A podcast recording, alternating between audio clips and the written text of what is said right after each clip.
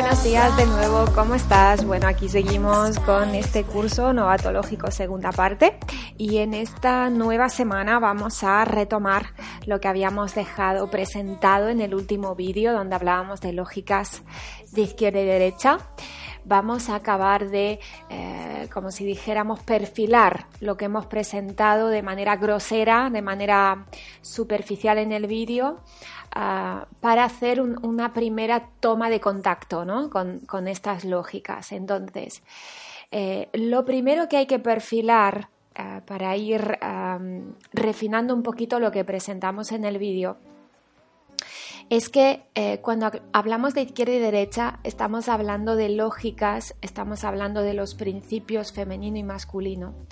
Ah, y fijaros que estos principios ah, son...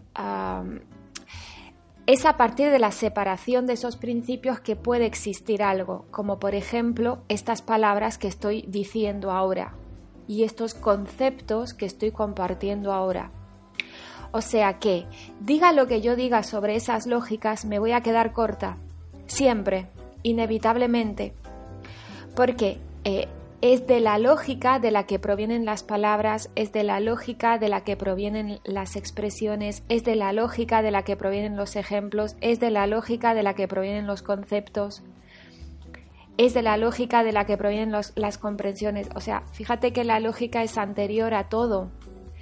Y ya si me voy a los principios, que es algo todavía más abstracto que la lógica, pues fíjate que la lógica es un plano 5, pero los principios ya están eh, ordenados en perfecta coherencia en un plano 7. O sea, son incluso anteriores que la lógica, imagínate. O sea, estamos hablando de algo tan abstracto que yo personalmente no sabría ni cómo explicarte qué es un principio femenino y un principio masculino. O sea, y aunque intentara explicártelo, que de alguna manera lo hice en el vídeo, me quedo corta. ¿Ves? Entonces, lo primero, lo primero es durante un ratito al menos poner el foco sobre esta idea. Diga lo que diga sobre lógica y principios, me estoy quedando corto, me estoy quedando corta. ¿Sí? Esto, esto es lo primero. Entonces, mi mente, que es una yonki del conocimiento y del saber, porque la mente es una yonki una drogadicta del conocimiento y el saber. Le falta el conocimiento, le falta el saber y se vuelve loca y estúpida la mente, buscando respuestas donde no es, donde no están. Porque es una yonki de respuestas, ¿ves? Entonces, algo que es anterior a la mente, muy anterior a la mente, mucho más abstracto a la mente, que le pertenece a una dimensión totalmente distinta a la mente, que es un principio lógico, la mente trata de entenderlo. O sea, dime tú eh, eh, si esto no es una paranoia mental. O sea, no lo va a conseguir la mente. No va a ser la mente quien consiga esa comprensión. ¿Ves? Entonces, a cuanto más intento yo cerrar el concepto de lo que es una lógica, cerrar el concepto de lo que es un principio femenino, un principio masculino, más, más, más la cago. Dicho en plata. Más la cago. Porque no, no, no es algo que se pueda contener dentro de un concepto porque es justamente la fuente de los conceptos. ¿Me explico? O sea, no hay nada, principios reunidos. Separo los principios y empieza a haber algos. ¿Ves? O sea, los algos vienen después. Son fruto de esos principios, de la separación de esos principios. ¿Ves? Entonces, jamás un concepto podrá definir lo que es un principio femenino y masculino. Jamás un concepto podrá definir lo que es una lógica. Se podrá acercar, te podrá hacer como una... Imagínate cuando tú le explicas a un ciego que jamás vio la luz, le explicas lo que es el color rojo. O sea, jamás, jamás le vas a poder, vas a poder sostener el concepto de color rojo. O sea, lo único que vas a hacer es como acercarte vas a decir, pues es una tonalidad vibrante, fuerte, pasional. O sea, le vas a decir 10.000 adjetivos y conceptos, pero jamás le vas a estar hablando del rojo rojo. Me explico, te vas a quedar corto todo el tiempo.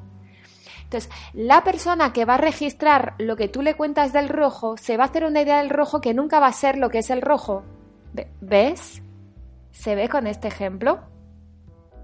Bueno, pues esto, esto es igual, o sea, estamos hablando de algo que está en otra dimensión distinta que la mente. Ah, y claro, lo estamos intentando definir con una mente, con unas palabras que surgen de una mente, porque mis palabras surgen de mi mente al final. O sea, hay ese filtro todo el tiempo. Todo el tiempo me está frenando, me está filtrando mi mente. Sí, porque la palabra eh, eh, evidentemente me hace de. me, me restringe. ¿Ves? Entonces, si yo simplemente me doy cuenta de esto, ya es suficiente. Porque entonces, toda, toda, toda esa marabunta de preguntas que van a surgir de mi mente, que no pueden ser respondidas con la propia mente, las voy a poder ir observando, cazando y desvalidando. ¿Vale? Entonces, así voy a permitir que las comprensiones y las respuestas que me lleguen acerca de qué carajo es esto del principio femenino y masculino se respondan desde otra dimensión distinta a la dimensión de mi mente. Entonces ahí sí voy a tener, vamos a decirlo así, caídas de ficha que poco a poco me van a hacer comprender los principios, pero a medida que los comprenda voy a comprender que no los puedo nombrar, que lo único que puedo hacer es intentar describirlos malamente lo mismo que hacemos cuando le intentamos describir a una persona ciega lo que es el color rojo. ¿Ves? Entonces, cuidado porque en este desarrollo la mente siempre nos va a jugar alguna que otra trampa y la cuestión es saber cómo funciona para poder anticiparme a la trampa. Nada más. No, tiene más, más eh, eh, rollo que ese. ¿sí? Si yo sé cómo funciona mi mente y sé cuál es su hándicap, puedo, puedo funcionar con ella igual. Sí, yo sé que este ordenador que estoy usando ahora tiene sus límites. Bueno, pero como ya los conozco, ya sé cómo hacer y deshacer con los límites que tiene mi ordenador para lo que yo quiero hacer. Con la mente igual. ¿Ves? Entonces, en el momento que veo que mi mente se arma la picha un lío, sí, se arma un lío con alguna cosa, digo, ah, ya sé lo que le está pasando. Bueno, tranquila, Yonki, querida Yonki, querida mente Yonki estate tranquila porque por más que lo intentes esto te supera, esto es previo a ti y no lo vas a entender. Entonces, por más que me metas la pulsión y la presión de que, quieres comprender, yo te voy a acunar aquí en mi seno, te voy a acunar, ¿eh? Y te voy a decir, tranquila, ea, ea, relájate, mi querida mente, ale, venga, que se te pase ya el berrinche. Como a los niños chicos, ¿viste? Ay, ay, el berrinche, venga, no te preocupes, sí, ya sé que no entiendes nada, tranquila, venga, esto te supera. Bueno, algún día te tenían que superar, hija mía, venga, no te preocupes, ¿ves? Y entonces la acuno, ¿sí? Para darle un, pequeño, una pequeña palmadita para que se calme. Y así, mientras que ella se calma, yo dejo espacio para que la respuesta o la caída de ficha o el darme cuenta cada vez, pasito a pasito, cada vez más de qué de de qué se trata esto del principio femenino, el principio masculino y la lógica y la madre que los parió a todos, que todo eso me llegue desde otra dimensión, que no sea la mente la que me responda, porque si me responde mi mente me voy a quedar corto, me voy a quedar a medias. ¿Ves? Me va a aparecer, porque es la, el gusto que me va a dar la mente cuando se responde a sí misma, me va a parecer que lo entendí y no entendí un carajo, porque la respuesta no puede prevenir, provenir, perdón, de la mente, no puede, porque esto pertenece a una dimensión previa a la propia existencia. Imagínate, o sea, es que es que no puede haber nada más lejano, ¿sí? Así que eh, ciertas comprensiones de este desarrollo están fuera del alcance de la mente. Si yo esto no lo puedo asumir, voy a tener muchos conflictos con este desarrollo porque muchas cosas no me van a cerrar y como no me van a cerrar y yo no asumo que no me tienen por qué cerrar, me voy a pelear con el desarrollo, me voy a pelear con mi mente me voy a pelear con las respuestas que me lleguen que no me acaban de encajar, porque al día siguiente me van a contar otra cosa y voy a ver que se me sale de lo que yo me había respondido a mí mismo, y entonces voy a estar en un constante, es muy estresante. Yo pasé por ahí, es muy estresante. Entonces es poco a poco naturalizar el hecho de que la mente se quede sin respuesta. Poco a poco. ¿Sí? Lo voy haciendo poco a poco. Al principio no me va a salir naturalizarlo. Es algo que va a ocurrir en un proceso en el tiempo. Entonces, durante ese proceso mi trabajo es, ea, ea, querida Yonki, queridamente yonki, tranquila, ya sé que no entiendes nada, paciencia. Ya llegará la comprensión, pero no vas a ser tú la protagonista de esa comprensión. Ea, ea, venga, tranquila, ¿viste? Y entonces, en la medida que tú puedas hacer ese movimiento, que no será siempre, pero en la medida que lo puedas hacer poco a poco, llegará un momento en que ya se calme y se naturalice esa situación. Entonces vas a poder ver un vídeo sobre lógica global convergente, la mitad de las cosas no las vas a captar y te vas a quedar más ancha que Castilla-La Mancha. ¿Eh? Te vas a quedar de tranquila, de tranquilo, que no vas a pestañear ni medio centímetro. ¿Viste? No te va a suponer un problema, porque habrás aprendido a trascender esa necesidad de drogadicción que tiene tu mente, con que todo le cierre, todo lo entienda, todo le encaje. O sea, lo peor que podemos hacer en este desarrollo es que las cosas no se encajen. Es lo peor que podemos hacer. O sea, lo que buscamos es al revés. Estamos en un proceso de retorno. Estamos del revés. Me cojo como un calcetín, me doy la vuelta. Estoy del revés. Antes yo buscaba que me encajaran las cosas para sobrevivir y tener certidumbre en el futuro. Ahora es al revés. Y cuanta más incertidumbre mejor, porque significa que me libero del pasado. ¿Viste? Entonces es al revés. Cuanto más descoloque, mejor para mi conciencia. Cuanto más desorden, cuanto más caos, mejor para mi conciencia. Porque el orden provendrá de una dimensión distinta. Vendrá otro orden, pero es un orden que a priori yo no lo tengo instaurado. Entonces, como no es mi orden, me va a parecer un desorden. Yo voy a casa de otra persona que tiene su casa ordenada de una manera distinta a la mía y yo voy a entrar y voy a decir, ¿qué pinche desorden tiene este güey en su casa? ¿Viste? Qué fuerte. ¿Cómo es posible que tenga la cafetera en el salón si las cafeteras tienen que estar en la cocina? Bueno, pues yo tengo la cafetera en mi salón. ¿Qué pasa? Y es verdad. sí. Me gusta que esté ahí la cafetera. ¿Qué pasa?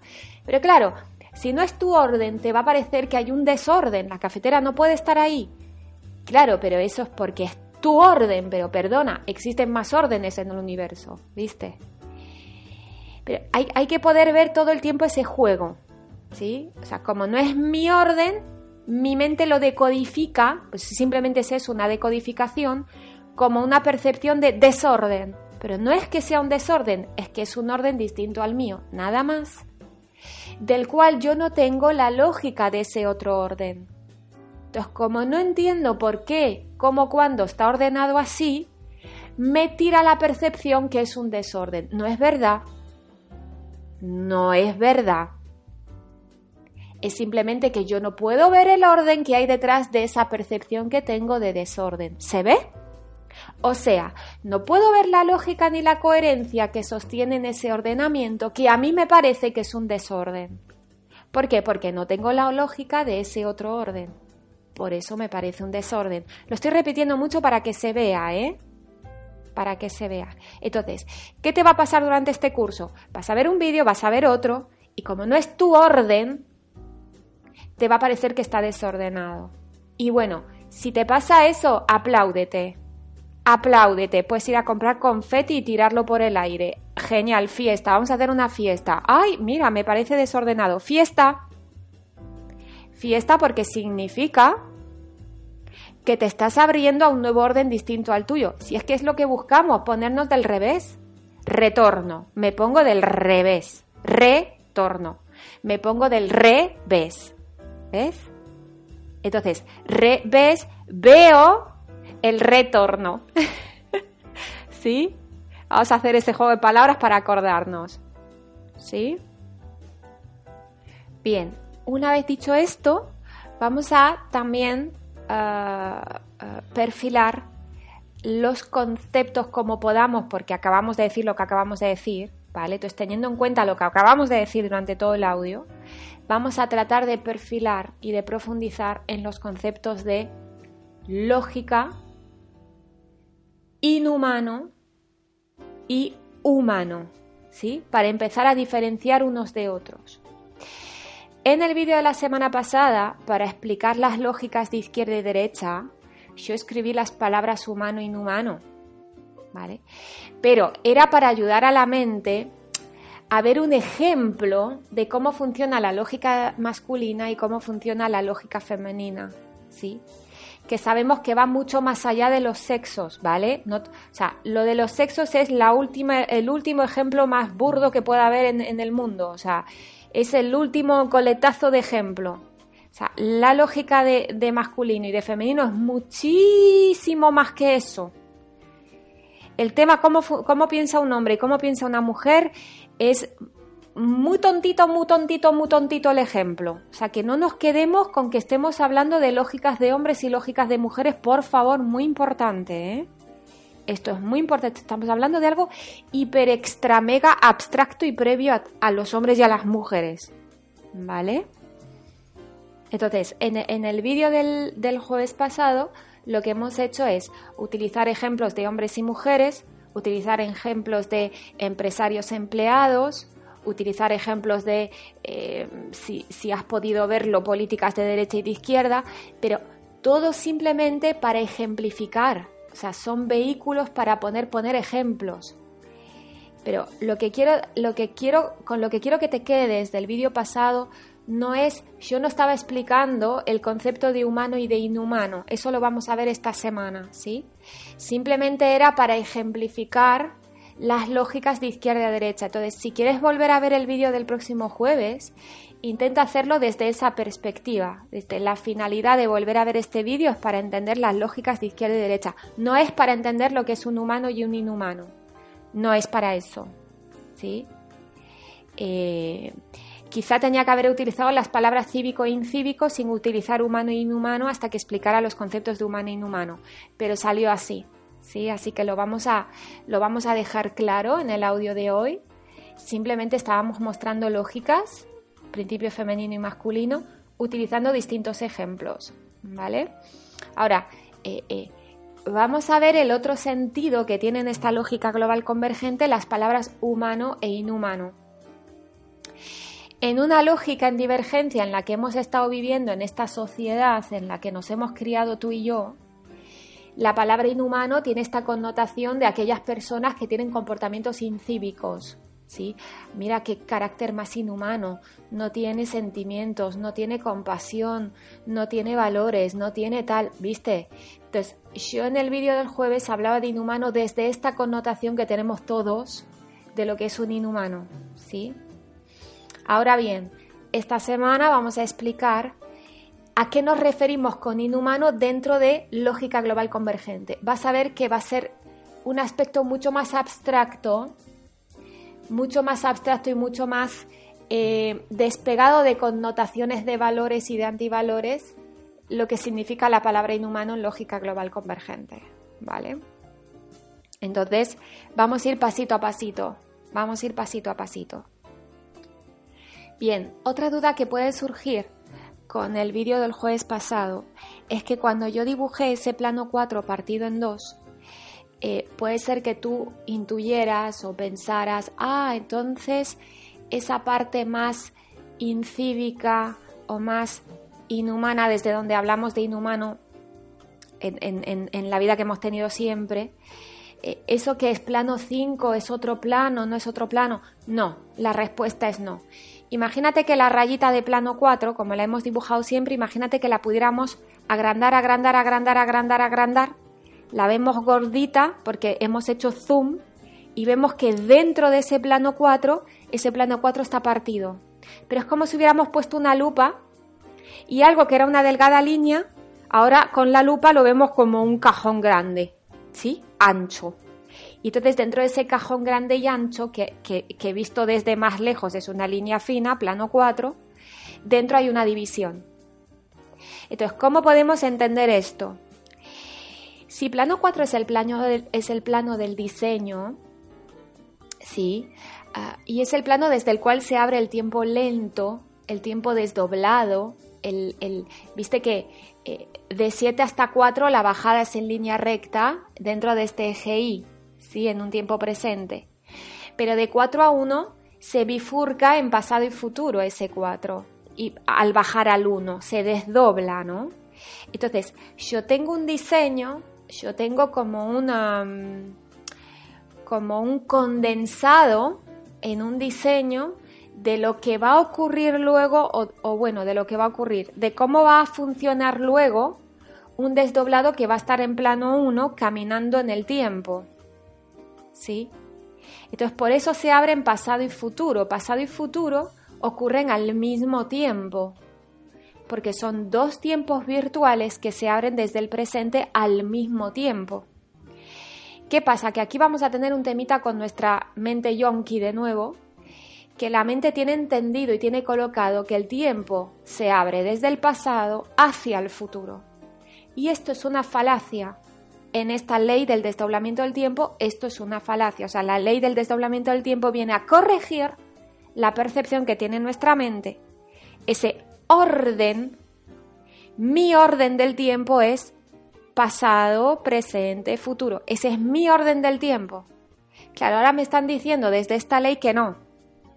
El tiempo es un instante presente, que es el tiempo real, y de ahí se desdobla porque le da la gana, porque tiene un propósito, ¿sí?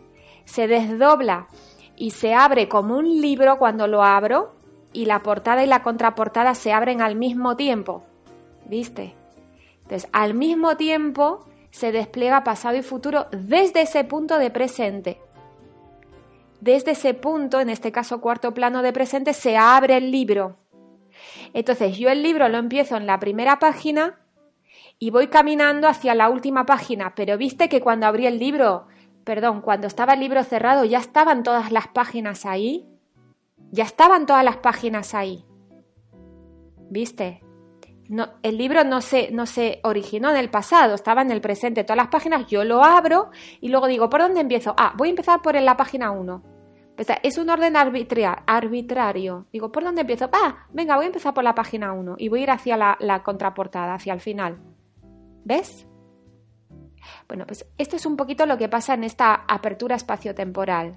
¿Viste? Entonces, hay un diseño donde hay un condensado, ¿sí? De vamos a decirlo así, eh, posibles habilidades, posibles funciones. O sea, por ejemplo, cuando yo diseño una casa, mientras esa casa no existe, esa casa va a tener como unos atributos que luego se van a poder desarrollar. Por ejemplo, yo hago un diseño de una casa de 400 metros cuadrados con tres habitaciones y dos baños.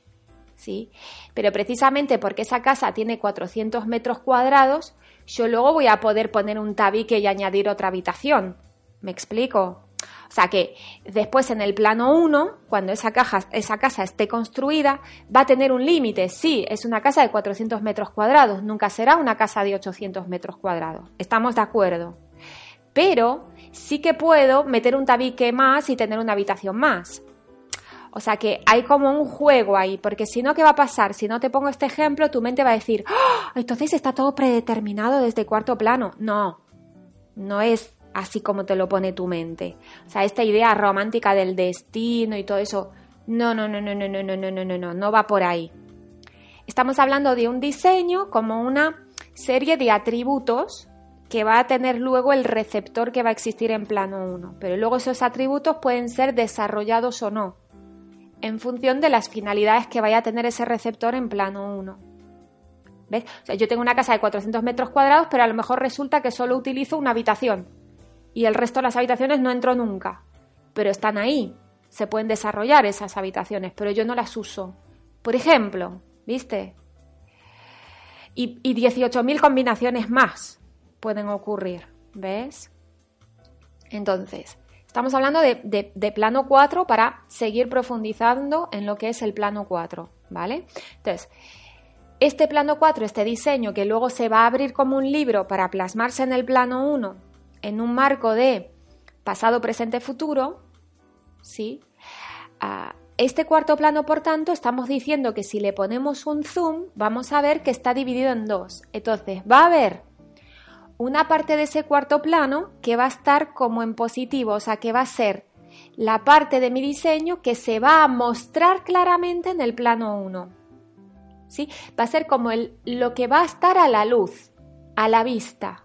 ¿Sí? Entonces, dentro mío Hay esta cosa de ser simpática, ser extrovertida, ser amable, ser generosa. Y resulta que yo, por alguna razón, me voy a identificar con ese lado de mi diseño.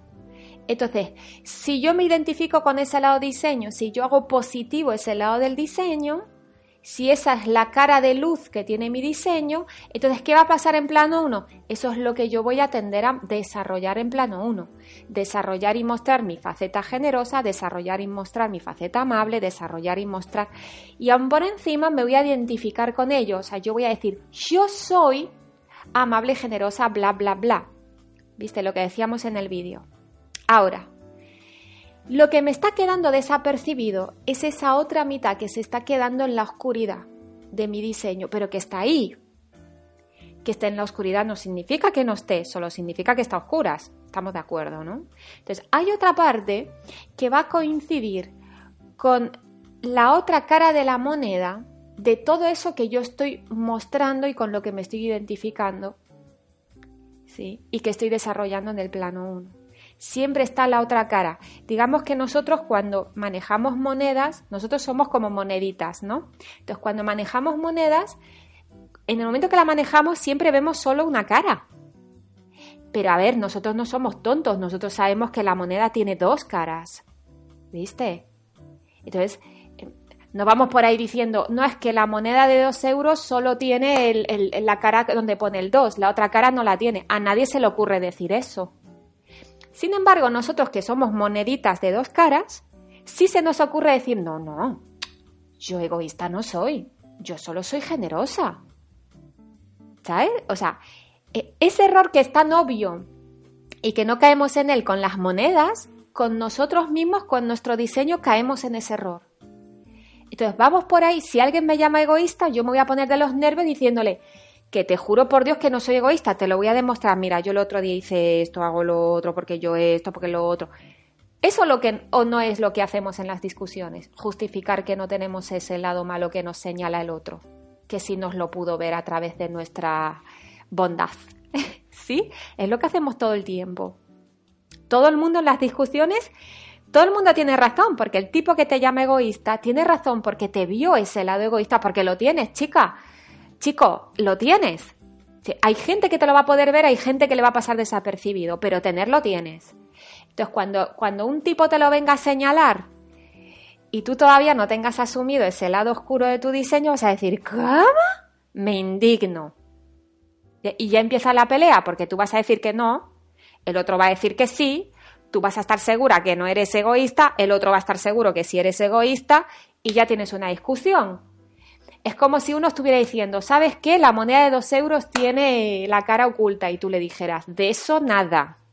La moneda de dos euros tiene solo la cara donde está el 2, la otra cara no la tiene. Y el otro, que sí que tiene la cara oculta y tú, que no, que no la tiene. O sea, fíjate la ridiculez de nuestras discusiones. No, cuidado, ¿eh? Esto tiene tela, no te digo más. Bueno, pues todas nuestras discusiones se remiten a lo mismo a esto, a este temita de las dos caras. Todo el tiempo se trata de lo mismo, todo el tiempo. Y lo irás viendo a lo largo de tu proceso. Siempre es el mismo punto de discusión. Temita con que hay dos caras. Temita. ¿Vale?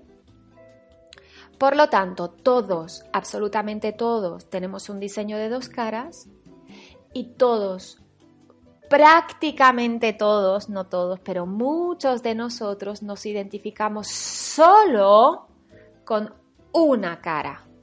Y ahí vienen los problemas. Y ahí vienen los problemas. ¿Sí? Porque una cara queda oculta, pero que quede oculta para mí no significa que quede oculta para otros. Para otros porque esa cara oculta de mi diseño, donde vamos a decirlo así para ejemplificarlo, aunque es mucho más profundo, donde están mis antivalores, o sea, donde está la, la cara opuesta de mis valores, ¿sí? Todos esos antivalores en mi cara oculta, yo sin querer, a través de distintas circunstancias que me traiga la vida, las voy a mostrar esos antivalores. Sin querer, O sea, es, algo que me va como a. Mm, como a traicionar. ¿Sí? Va a traicionar a esa parte única del diseño con la que yo me estoy identificando, que es solo una mitad de lo que soy. ¿Por qué ocurre esto? ¿Por qué me traiciono a mí mismo en ciertas circunstancias? Esto se ve en los argumentos de 18.000 películas y novelas, siempre, ¿no? Que uno acaba haciendo algo que no pensaba nunca que fuera a hacer y luego se mete en un lío y luego mira a ver cómo puede salir del lío sin que nadie se entere. Trama de la, de, la mayor parte de las películas del mundo mundial, ¿viste? Entonces, ¿por qué ocurre esta autotraición que nos hacemos a nosotros mismos? Y porque el propósito de este desdoblamiento es expandir conciencia. Entonces, todo lo que no esté a mi vista, todo lo que no sea consciente para mí, tiene el propósito de convertirse en consciente para mí. Por lo tanto, todo lo que yo tenga en mi trastienda tiene un propósito muy fuerte de ser visto y reconocido y asumido por mí. Entonces, siempre va a tratar de traicionarme. O sea, por muy agarrado que yo esté a mis valores, siempre la vida me va a traer una situación en la que yo sin querer me voy a meter en la posición de mostrar un antivalor. Siempre. Me va a estar persiguiendo eso el resto de mi vida hasta que me muera. Porque es el propósito que tiene mi existencia. Entonces siempre me va a ganar la partida. Siempre yo voy a intentar parecer generosa y siempre va a haber un momento en el que yo me voy a poner en una circunstancia en la que voy a mostrar mi lado egoísta. Me va a ocurrir siempre, me va a perseguir toda mi vida, por más que yo vaya a clases de generosidad, por más yo que me, que me ponga un castigo cada vez que no soy generosa, por más que yo me encierre a mí misma en una cárcel de generosidad, de que no sé qué, siempre la vida me va a poner en un apriete para que me salga mi lado egoísta. ¿Por qué? Porque ese lado egoísta tiene el propósito de ser visto y asumido por mí. Entonces, va a ser más fuerte que mi propia voluntad. No tengo escapatoria. ¿Ves? Porque es el propósito de mi pinche existencia. Me va a ganar la partida sí o sí o sí o sí siempre. Entonces, hasta que yo no me doy cuenta de eso, puedo como luchar con mi lado oscuro. Sí, que es un poco lo que hacía Darth Vader antes de convertirse en Darth Vader en Star Wars, ¿sí? Voy a estar como en lucha. Pero va a llegar un momento en el que yo a lo mejor me canse de esa lucha y lejos de convertirme en Darth Vader simplemente aprenda a ver la finalidad y el propósito que tiene esa trastienda, que no es que yo me convierta en un malo, como hizo Darth Vader, sino simplemente que yo me ponga disponible para volver a reunir, para volver a reunir la luz con la oscuridad. sí. Y descubrir que la oscuridad no era algo malo y tenebroso como se me contaba en Star Wars, sino todo lo contrario, es algo maravilloso que es justamente lo que hemos venido a buscar para expandir conciencia. Pero claro, para llegar a ese punto de comprensión hay que limpiar hay que limpiar muchos conceptos del bien y el mal que tenemos totalmente inoculados en nuestra mente. ¿sí? Tenemos ordenado en nuestra mente los conceptos de luz y oscuridad como bien y mal, y eso es una falacia. No hay tal cosa como una luz buena y un mal malo.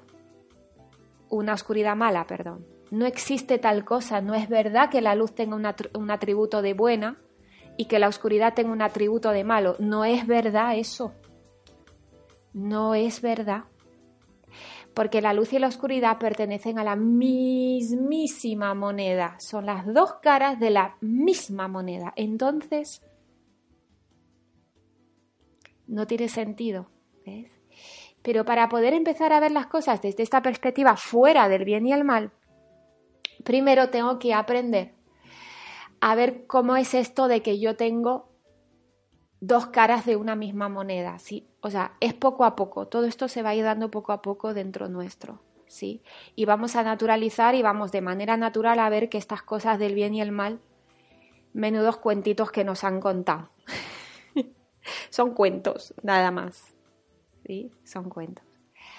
Así que vamos a ir a por esto muy poquito a poco con calma, que es que para, para poder ir eh, em, integrando poco a poco, ¿sí? Y asumiendo poco a poco. Probablemente mañana iniciemos el día con un vídeo, voy, voy, a ver si, si está la cosa para un vídeo y seguimos avanzando y vamos a ir presentando también esta semana estos conceptos de lógica, inhumano y humano, ¿vale? Bueno, un abrazo enorme y hasta mañana.